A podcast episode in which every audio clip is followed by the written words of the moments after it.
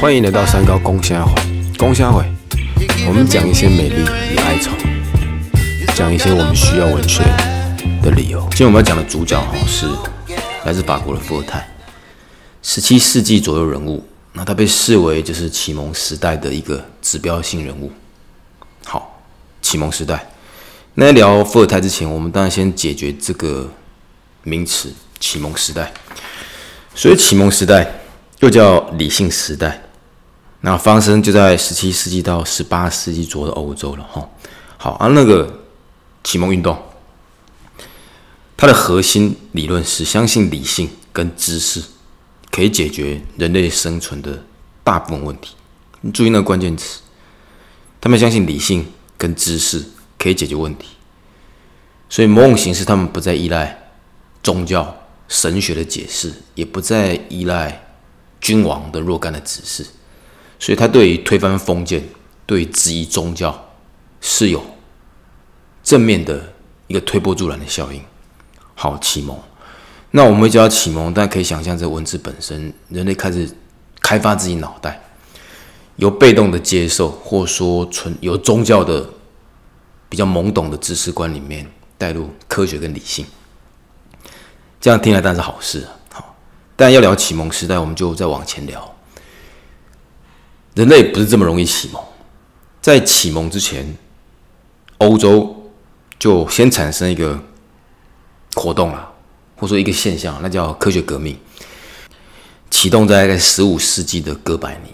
好，就哥白尼发现天体运行的一些理论是正确的，但可能违反教会的教义。然后无论如何，就是天主教的一些可能不那么进步的科学观开始慢慢受到质疑。就是真正的科学精神被导入，一直到十六世纪的牛顿提出万有引力了，或者更多科学上的说法哈，好让科学这个东西就在欧洲可以生根萌芽。所以，我我我想讲的结论就是：先在十五、十六世纪有科学革命，人类相信科学可以解决若干问题，理性才会慢慢萌生。然后到了十七、十八世纪。理性就要开始取代那些可能迂腐的政治吧，或者是封闭的宗教信仰。那伏尔泰就诞生在十七世纪的启蒙时代的法国。OK，所以我我要聊的是承先启后，他往上承接了哥白尼、牛顿，在启蒙时代底下，他让他发光发热。所以如果没有他这样一个承先启后的推波助澜，可能也不会有后面的法国大革命。也不会有后面的美国革命，所以算是西方理性思维很明确可以跨出一大步的核心人物。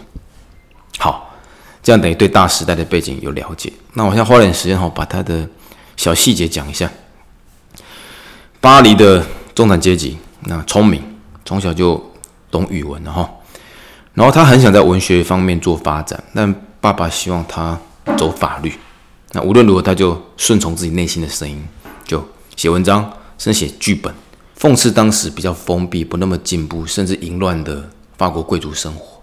那让触怒上位者，坐牢，巴士底监狱关了一次还是两次，就基本上国家有状况，他基于理性，勇于发言，而且当然就抵触上位者，然后也不怕死，然后关也关不怕。然后后面辗转在整个欧洲大陆。先去英国，他去英国是个蛮重要的时间，因为英国承接牛顿的科学革命，好，科学的扎根在英国是比较清楚发展的。那他从那里得到更多的理性养分，然后在欧陆，他也去过德国，跟普鲁士国王有产生过一些非常好的互动。那见识哈，就欧陆的见识跟前辈的养分，然后让他在哲学思想上。理性思辨上有更高的一个视野，他就一路秉持他的聪明、睿智、观察跟直言，就在法国那个地方，好不断的挑起或燃起启蒙运动这把大火，真让当时欧洲社会更靠近理性，更相信科学。然后一生就这样吧，被视为一个精神指标。那八十二岁的时候，他好像过世吧？我看一下我的资料。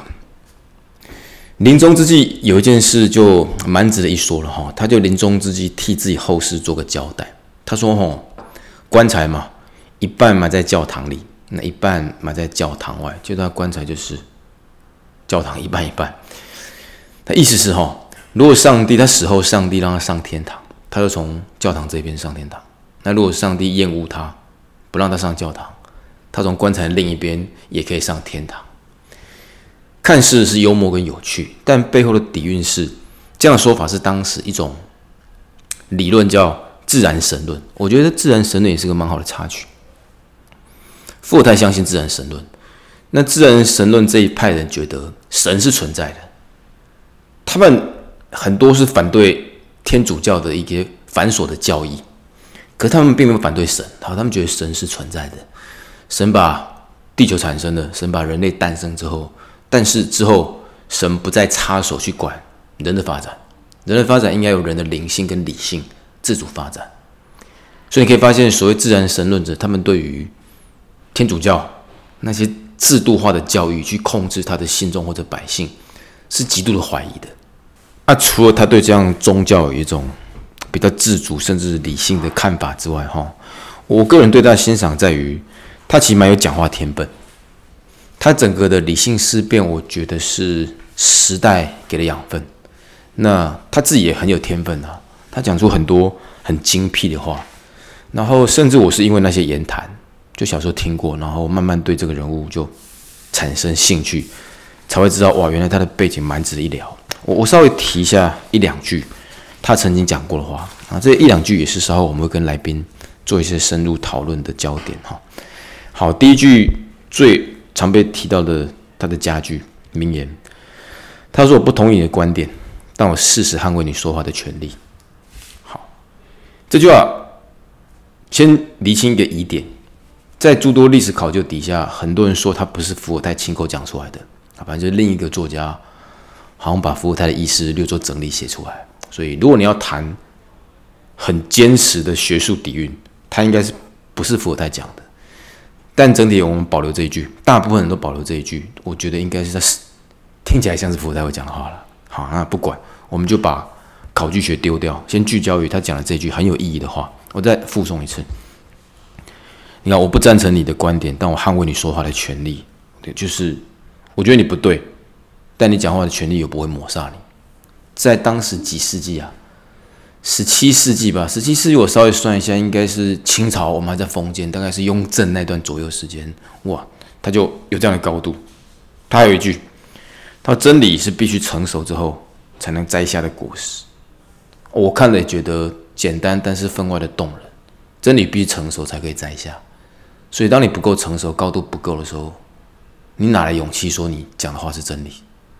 那又非常有趣，谁敢说自己成熟？所以他有。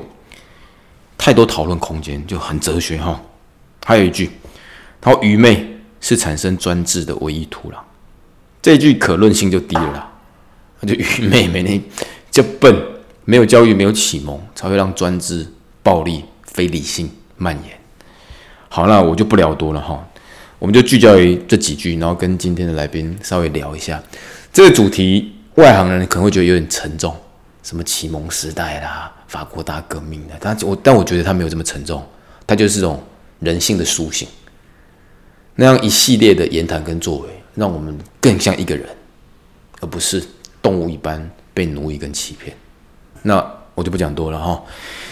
今天来宾好，我们把麦克风交给来宾，来宾你稍微简介一下你自己。嗯，大家好，我叫莲雾，好，我现在是在地法院工作。好。莲雾，莲雾的哈，我都用台语讲他。我跟我跟莲雾学在十十年有了吧，超过十年了哈。然后他公务人员呢，还很直接把他立法院这讲出来。好，我无所谓，反正我们节目也没有什么政党色彩。请他来的理由是，我觉得他在公务系统工作有一段时间，然后他处理事情的周延性跟高度，我觉得都蛮适合去聊这个主题。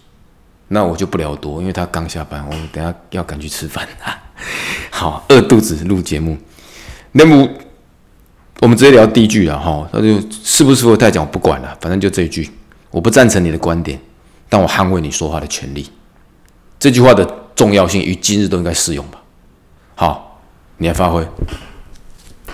是这样的，我的看法是说，在表达某种观观点时，虽然意见未必相同，但是站在捍卫言论自由的精神，为对方着想，使其畅所欲言，这一这一个精神是有其必要性的。好，果然像立法院在发言的感觉。来，内部给的非常官方，非常字典，或或者说他几乎是教科式、教科书式的完美回答，但那不是我要的。你要说那是我要的，我的意思跟他一样了。但我想聊点别的，如何做到？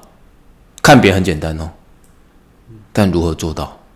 或者是为什么这个事情是对的？我我们先从反向谈，这个事情有没有可能是错的？我不同意的话，但我捍卫你说话的权利。如果我们用恶劣的一点角度，他不一定对，就有些智障，他一直发言。抓狂到我觉得你不应该发言呢，你要不要终止你发言呢？如果他真是一直白目发言，我们为什么要捍卫他的权利？是的，这当然，当然我在工作场域上的确有其这个情况，所以说在捍卫讲话权呃权利的时时候，虽然不认同对对方的观点，但我们在现实实务上的确是有有有这种相关制制度的存在，以避免说就是。有发言权被抹杀。对，第一个有发言权被抹杀，第二个避免避免那种焦土战争持续进行这样子。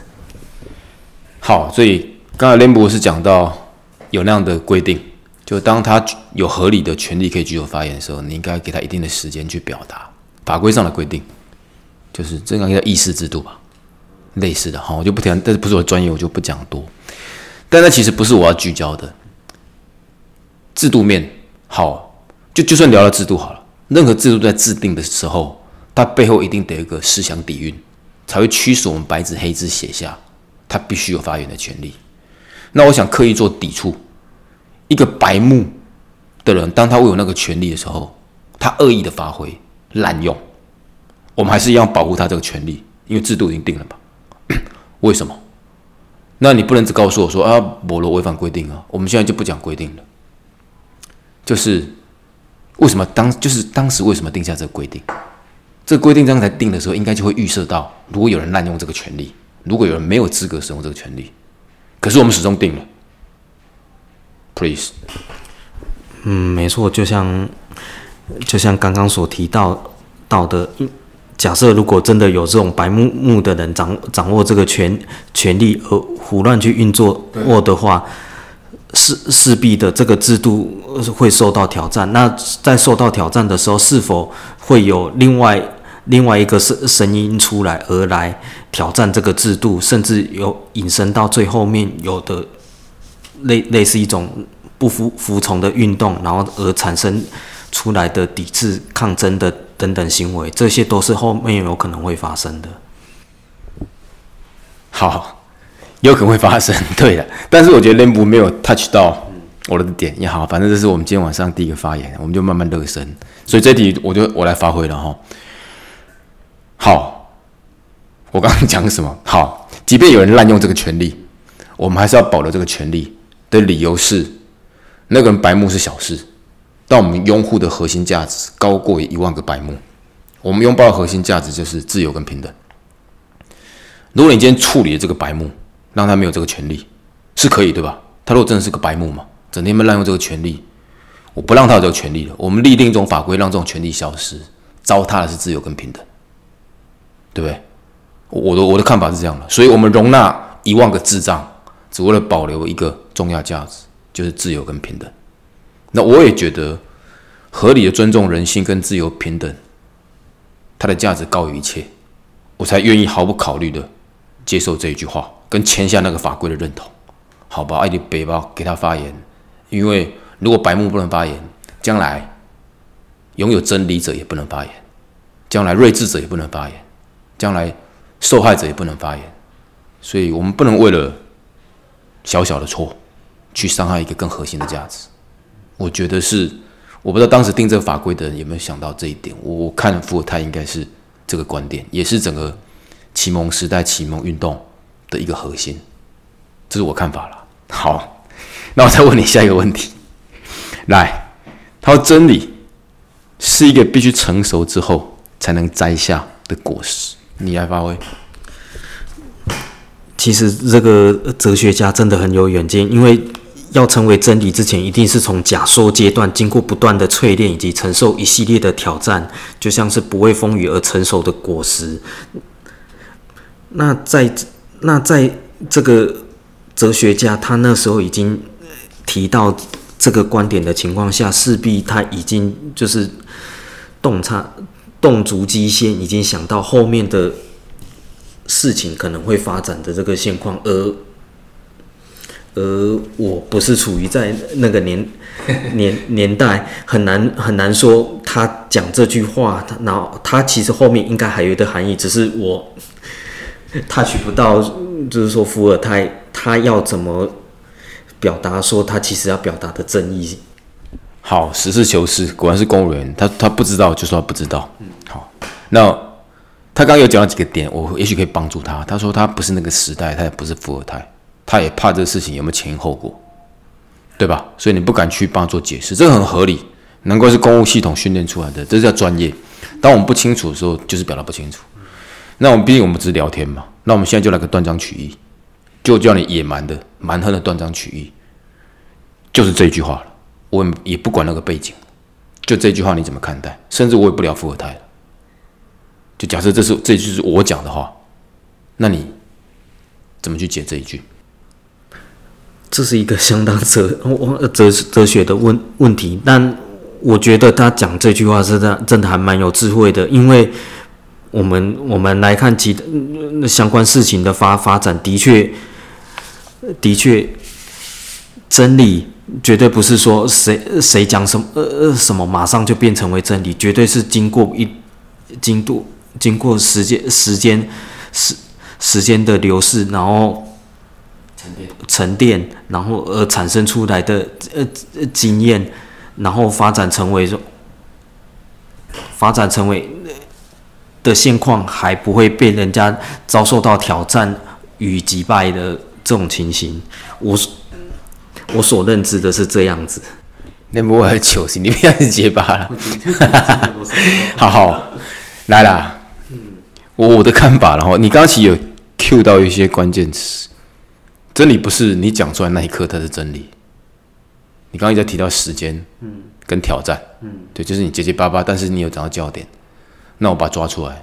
真理不是说出来那一刻就是真理，哦，中朗哎，你讲我的真理，他可能是甚至你讲出来，即便那时候我觉得你是对的，但他可能讲完出出来之后，还需要时间去沉淀，那还需要挑战。需要反向思考，需要更多的思维，一再的检核，我们才可以确定它是真理。那再加上真理的可笑在于价值观，不同价值观产生的真理固然是不同的。所以富太提到这一句：真理必须在成熟之后才能摘下的果实。那如果给我接下文了，我会接：那惨了，真理是个永远摘不下来果实，那何来成熟？你挑外一说哦，对，哪有一种道理是成熟的？孔子几千年的，该成熟了吧？但是孔子讲话今日该是真理吗？No。所以我抛出再抛这个球给你接。富太说嘛，真理是必须成熟才能摘下的果实。那我接，那惨了，真理变成是一颗永远摘不下的果实。你怎么接？因为我永远永远不知道成熟是什么什么时候，而且。而且怎么呃怎么定义成熟？是一天、一个月、一年，还是十年，甚至要百年？这个没办法认定。然后再像刚刚所说的、所所提到的孔子的部分，已经距呃距离他距离他诞生已经两千五百五百多年了。我们根本没办法去考究，说到底什么样。真真理是要经过多少时间才能？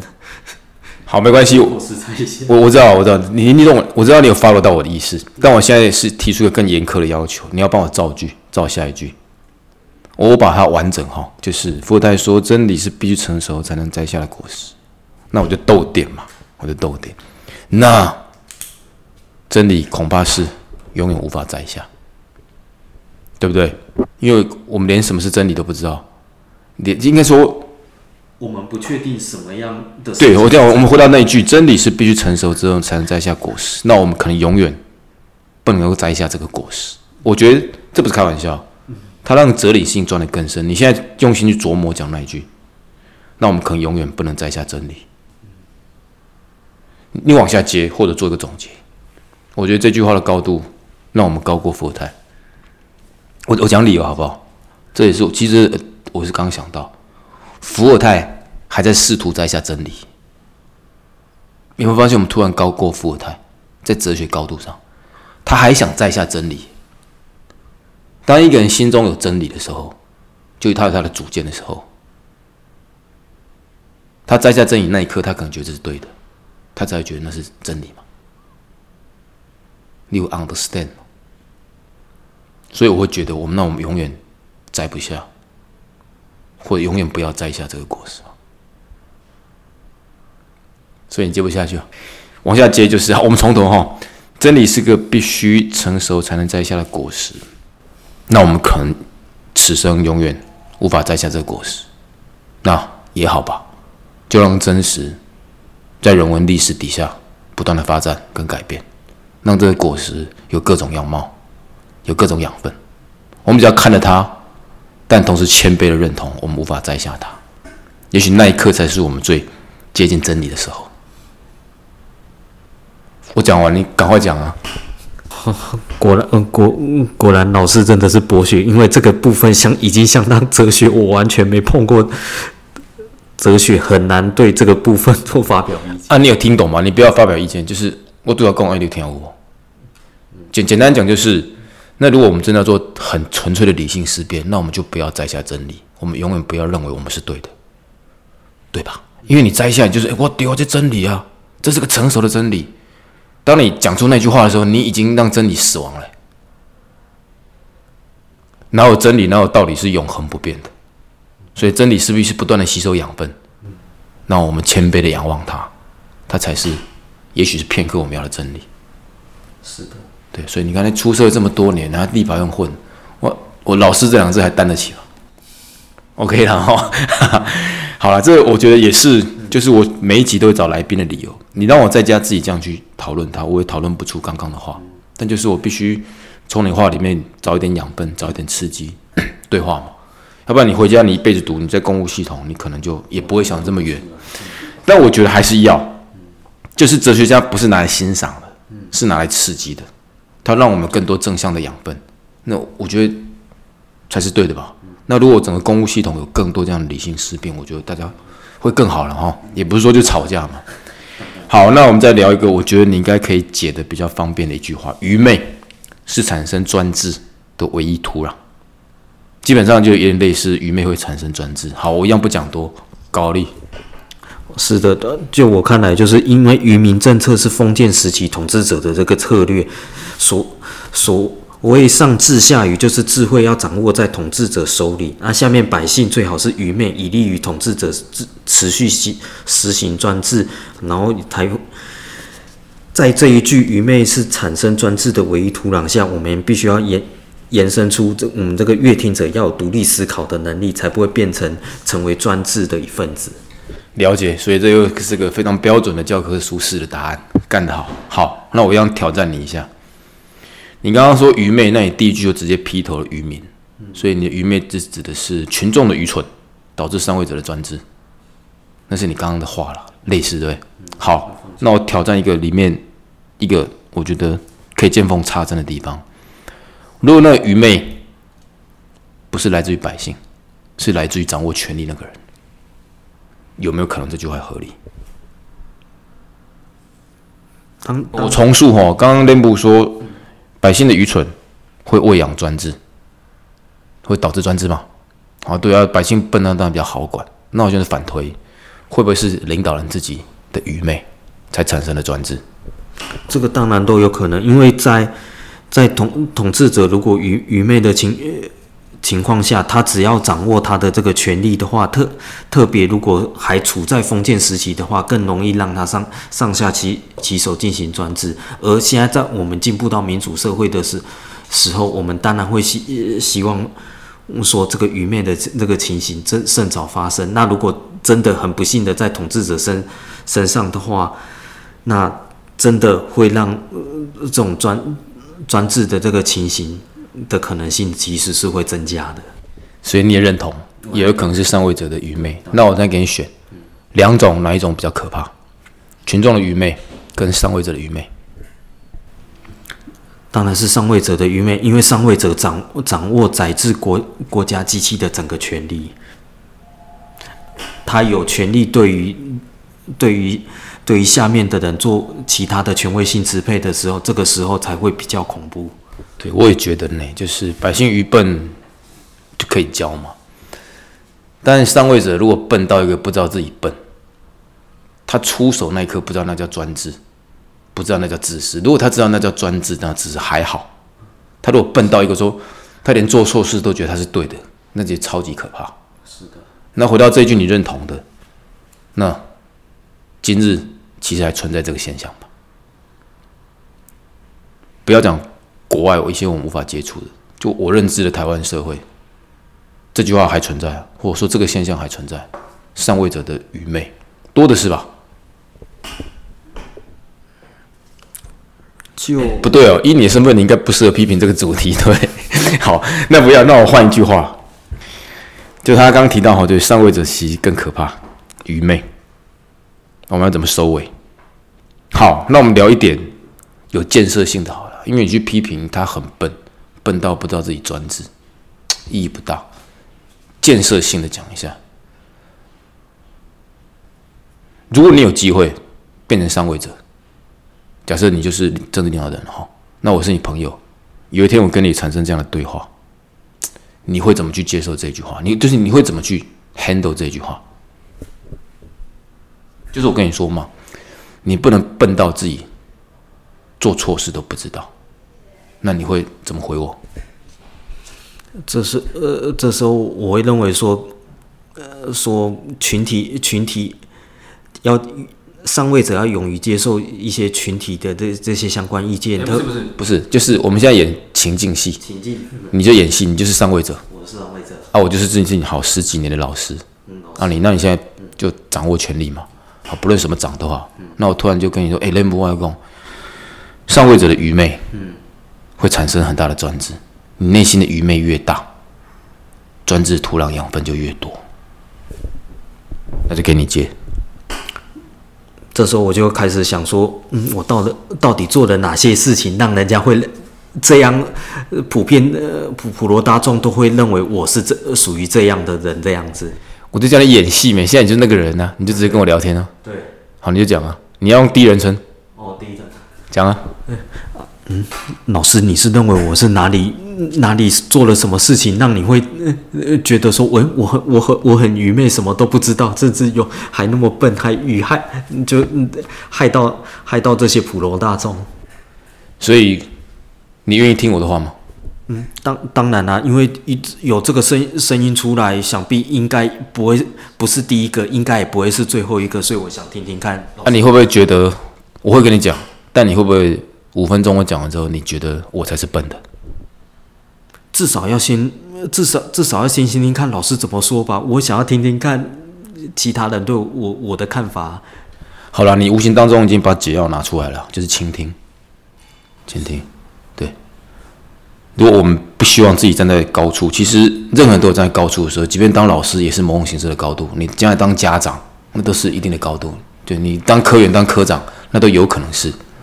那就是倾听，对，看起来像是一个无聊的解药，但它可以解各种问题。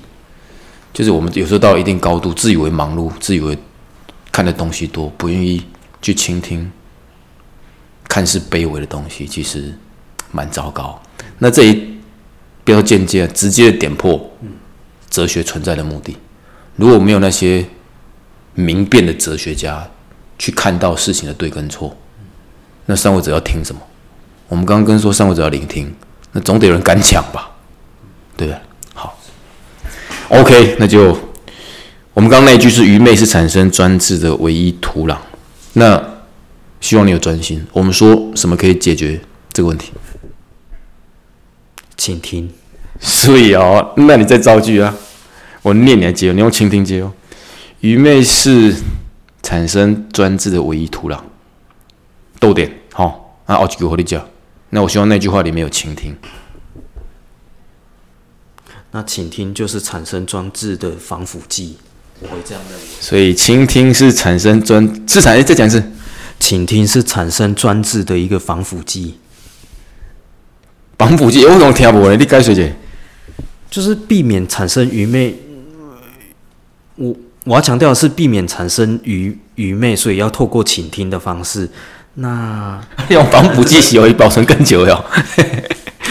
我我好，我来了，我来了哈！我也是突然想，你看你看我讲，你听我不了？哦，或就我示范了，老师就有建设性的答案嘛。愚昧是产生专制的唯一土壤，而倾听可以让那个土壤开出洁白的花朵。哇，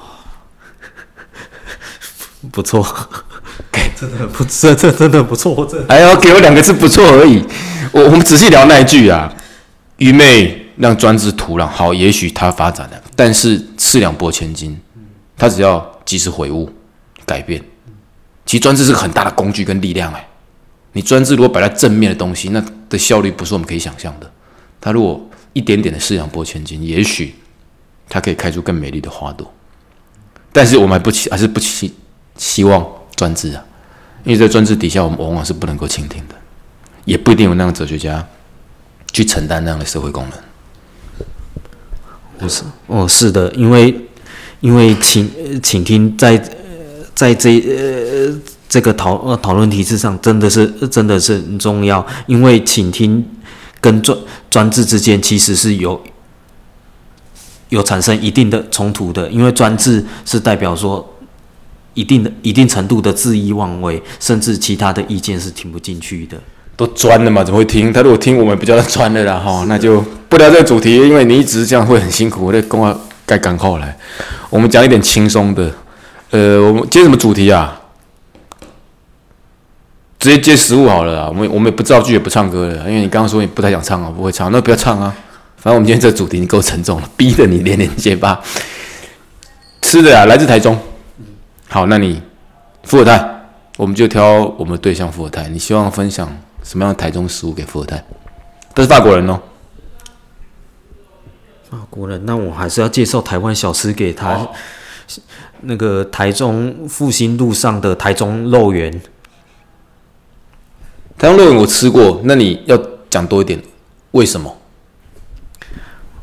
这个我我这呃这个台这一间的台中肉圆是有的。有得过奖的，而且它的那个肉圆的那个油，它处理的很干净，而且里面它的肉肉块的部分，肉块的部分很扎实，还包括包括包括笋块笋块，有一些有一些肉肉圆是只有肉而没有其他其他搭配的，而且它还要配它店内有一个很很特制的冬冬粉汤，那冬粉汤里面还有一个那个类似腱子肉肉块的那个部分。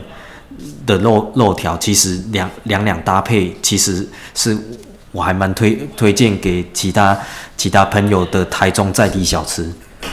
好，OK，那间店我也吃过，我觉得口味也还真不错。它淋的酱好像白色的，对不对？霸王丁桃有有有白色酱跟那个辣酱，那个那个粉红色的那个辣酱啊，我通常都会加一加一点提提味来来吃出这个小吃的美味。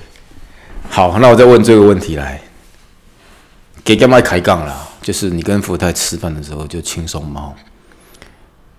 你会席间用餐之际，你会问他什么问题？你就随意问。假设我们就现在正在复兴路吃饭，那你真的看看他，好想问他个问题，来自十七世纪的伏尔泰，我们问什么？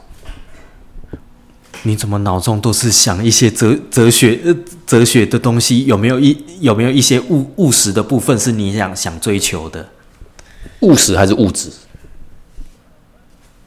嗯嗯，因为我回到，如果就务实面，他蛮务实的。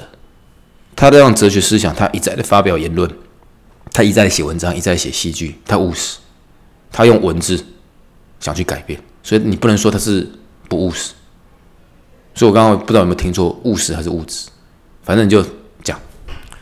应该是要，应应我我表达应该是要就是就物质的层面，因为他就是写了很写了很多作作品没有错，但是他在物物质上是不是有其其他的追求？因为看得出来他的作品作品以及他的言论都都超超脱了一般人所想想象的部分，甚至站到站到更哦，所以你想知道他的有没有比较烦人的一面？是的因为他可能都有点接近好，就思想上的高度不错呢。我觉得这切入点好，也会让他可能更轻松。要不然你再问他哲学议题，他说哇，他累死啊。那你具体问啊？如果你想知道他的物质面，你会问什么？我我先举例哈，以免你讲不出来。比如说，如果你是富二代，我就问说，这种吼修酒来酒不用连贷款，很物质，这样可以启动一个比较有明确的聊天方向嘛？嗯是的，因为你边猛啥啊？你是一边喝喝才写出一边呃一一边喝才写写出这些东西的吗？那不然你平常是怎么怎么样为生的？你总哦所以有一些生活生活上所必须必须的部分啊，靠这些写的作品真的有办法支撑你为生吗？所以你问的是蛮务实面啊，就是他的怎么样靠自己去讨生活。这这在文献上我倒是没有研究过，但我在知道文献上提出来，他家世背景是 OK 的。好，反正你就是关心他的金钱来源。我我认真问一下，如果我真的遇到伏尔泰，而且是一个轻松的用餐环境，我会问他什么？我会问他。好，我会问他，你怎么界定？你怎么用一句话去描述法国女生？你有没有觉得这个问题很浪漫？从哲学家跟一个优异文笔的人，让你去问他说：“诶，老师，你讲一下，你怎么去描述法国女子？搞不好会是另一句经典。”好，那我问你，我们今天节目结束了，你怎么描述台湾女子？讲完就可以下班。这这这个很难描述，因为我我这种以以偏概，我怕以偏概全，，就是以偏概全。就小小家碧玉那种感觉。好，所以小家碧玉四个字涵盖，小家碧玉也不错啊，好答案。所以你妻子，我觉得应该是个小家碧玉的理想的婚姻对象。好，可以去吃饭了，跟听众朋友说再见。好，谢谢大家，再见。好，拜拜。